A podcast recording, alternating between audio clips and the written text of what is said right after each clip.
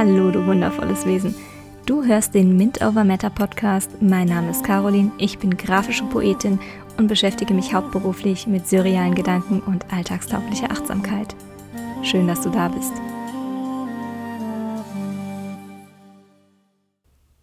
Von guten Argumenten lasse ich mich selbstverständlich überzeugen. Oder? Diese Episode könnte man mit dem Satz Glaub nicht alles, was du denkst zusammenfassen.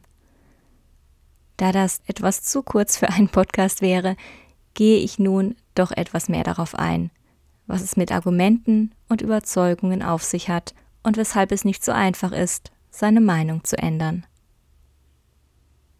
Wir sind ja als denkende Menschen davon überzeugt, dass wir unser Weltbild immer nach den neuesten Erkenntnissen formen. Okay, stopp. Ich sollte es nicht so generalisieren. Also, nochmal, ich war überzeugt davon, dass ich mein Weltbild immer nach den neuesten Erkenntnissen forme, weil ich ja mitdenke und nichts über Fakten geht. Mittlerweile bin ich dabei auch ganz gut geworden.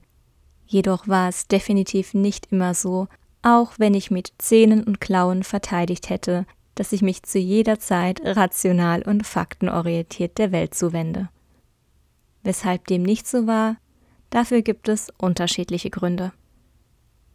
Mir ist es wichtig, neue Informationen aufzunehmen und mit dem abzugleichen, was ich bereits weiß. Dazu zu lernen ist etwas Fantastisches. Und wer möchte schon von sich selbst annehmen, dass er faktenresistent oder von gestern sei, was die eigene Sichtweise betrifft? Auch wenn sich das alles klug und richtig anhört, ist es dennoch nicht so einfach, tatsächlich offen für Fakten und Informationen zu sein. Das liegt weniger daran, dass wir sie nicht verarbeiten oder aufnehmen könnten. Etwas, das mir bei meiner Auseinandersetzung mit meinem Weltbild und der Art und Weise, wie ich mit Fakten umgehe, eher negativ aufgefallen ist, waren meine Meinungen. Zu Meinungen habe ich übrigens bereits eine Podcast-Episode aufgenommen, in welcher ich noch einmal etwas tiefer gehe. Generell ist zu sagen, dass wir uns mit unseren Meinungen über die Zeit hinweg identifizieren. Ich hatte bestimmte Meinungen, die sich nicht nur wie eine zweite Haut anfühlten, sondern mir wie ein Stützkorsett gedient haben. Es waren Dinge, von welchen ich extrem überzeugt war. Ich hatte ja bereits gut über diese Sachen nachgedacht. Alles, was an Neuem kam, musste sich erstmal an meiner fundierten Meinung messen. Nun ja, so fundiert waren einige meiner Meinungen gar nicht, aber sie waren mir vertraut, klangen stimmig und halfen mir bei unvorhergesehenen Ereignissen direkt zu wissen, wie ich etwas einzuordnen hatte. Mentaler Karteikasten auf und alles schön in die passende Schublade. Ich überzeichne es gerade etwas zur Kenntlichkeit, aber nur ein bisschen. Es geht nicht darum, ignorant und abweisend zu sein, was neue Informationen betrifft. Es ist vielmehr ein drängendes Bedürfnis Unvorhergesehenes zumindest etwas kontrollieren zu können. Und noch mehr das Bedürfnis, uns selbst kontrollieren zu können und damit mehr Sicherheit im Ungewissen zu haben. Sobald ich also aus meiner Perspektive, gestützt von meinen Meinungen, etwas Neues betrachte, beginne ich direkt damit, alles an dem zu messen, was ich zu wissen glaube. Etwas, das gegen meine Ansichten spricht, kann ich aus dieser Haltung als Angriff auf mich persönlich empfinden. Es ist sozusagen ein Hilfsmittel, um eine neue Situation einzuschätzen und Schaden fernzuhalten, allerdings mit dem Scheuklappenblick der Wertung. Weniger ein Werkzeug, mehr eine Krücke, welche mich mental recht inflexibel macht. Und dennoch hat es für uns und unsere Wahrnehmung einen Nutzen. Wenn ich bereits glaube, dass etwas gut oder schlecht, richtig oder falsch ist, suggeriert es mir ein gewisses Gefühl der Planungssicherheit. Besonders wenn wir uns sorgen, falsche Entscheidungen zu treffen oder etwas nicht auf Anhieb richtig zu machen, kann es sehr verunsichernd sein, keine gefestigte Meinung zu etwas zu haben. Ich habe also gewisses Verständnis dafür, weshalb ich an manchen Meinungen vehement festhalten wollte. Meinungen sind auch etwas, das unsere Identität schafft. beziehungsweise etwas, das wir mit der Zeit als unsere Identität annehmen können, wenn wir beginnen, uns mit ihnen zu identifizieren. Was wäre ich schon ohne meine Meinungen? Gerade unser ego-gesteuerter Verstand möchte sich mit den eigenen Meinungen wohlfühlen. Klare Sache, dass unsere Meinung dann auch die richtige sein muss. Das zeigt, wie hart es sein kann, die eigene Meinung zu einem Thema zu ändern. Ich war mir sicher, dass sie wahrhaftig richtig ist und dass ein anderer Standpunkt als meine Meinung daher falsch oder sogar schädlich sein müsste. Das klingt immens ignorant und ich sage es deshalb so deutlich, weil ich finde, dass es sich unheimlich lohnt, die eigene Meinung aus der Vogelperspektive zu betrachten. Auch aktuell merke ich, bei welchen Meinungen ich eine enge Verbundenheit spüre. Jedoch habe ich für mich erkannt, dass mich nicht meine Meinungen ausmachen, sondern meine Persönlichkeit, die Fähigkeit, Neues offen zu betrachten und nicht direkt einordnen oder werten zu müssen. Ein weiterer Punkt, der es erschwert, unsere Weltanschauung wirklich anhand von Fakten und Informationen rational weiterzubilden, ist der Confirmation Bias, zu Deutsch der Bestätigungsfehler. Der Bestätigungsfehler ist ein Begriff aus der Kognitionspsychologie. Man versteht darunter die Neigung, Informationen so zu selektieren und zu interpretieren, dass sie die eigene Ansicht untermauern. Man sucht also genau das aus dem Meer der Informationen, was die eigenen Erwartungen bestätigt. Der angenehme Effekt ist dabei, dass die eigene Sichtweise einem nun noch richtiger und evidenzbasierter vorkommt als ohnehin schon. Wir neigen dann dazu, dass wir unsere Ansicht nicht auf Richtigkeit prüfen, sondern dass wir immer nur die Informationen annehmen, welche unsere Ansichten korrekt erscheinen lassen. Auch hierfür habe ich großes Verständnis, denn es ist natürlich immer besser, Daten und Fakten zu haben, die die eigene Theorie unterstützen.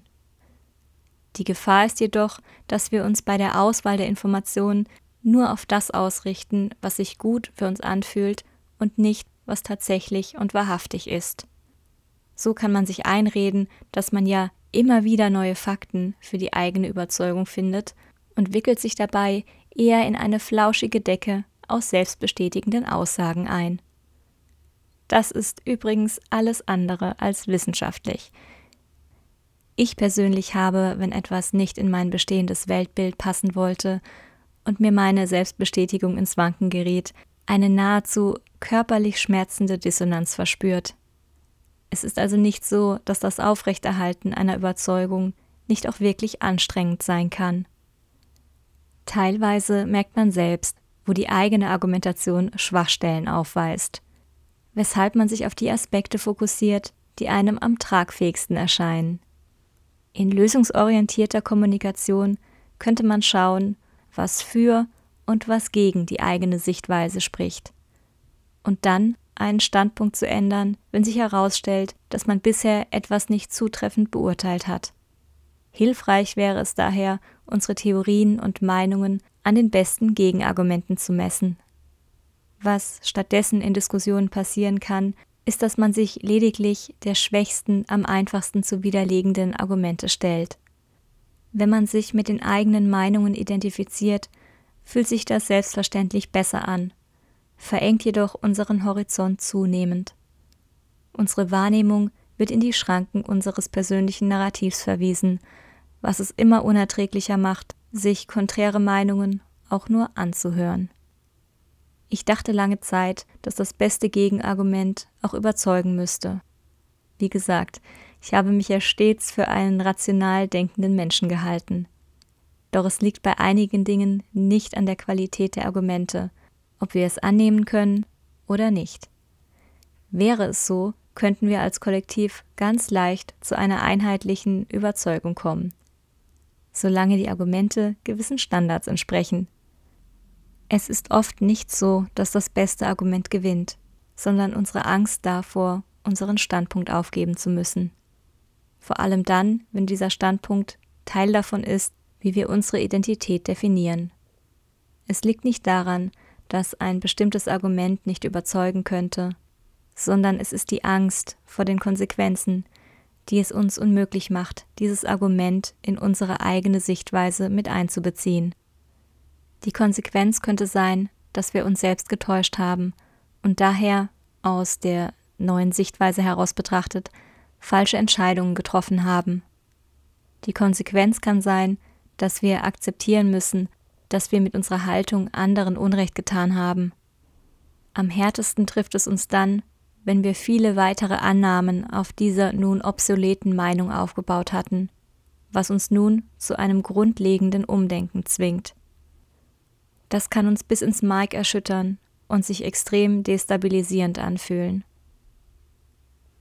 Mit diesem Bewusstsein sollten wir auch, wenn wir selbst mal tatsächlich für das Gute, Wahre und Schöne argumentieren, unserem Gegenüber den Raum lassen, in den eigenen Erkenntnisprozess zu gehen. Wenn uns daran gelegen ist, die Gesamtsituation zu verbessern und Verbindungen entstehen zu lassen, kommt es nicht darauf an, zu gewinnen oder klüger zu erscheinen als jemand anderes. Ja, es erfordert Mut, seine Meinung zu äußern, es erfordert allerdings noch größeren Mut, seine Überzeugungen in Frage zu stellen und gegebenenfalls zu ändern.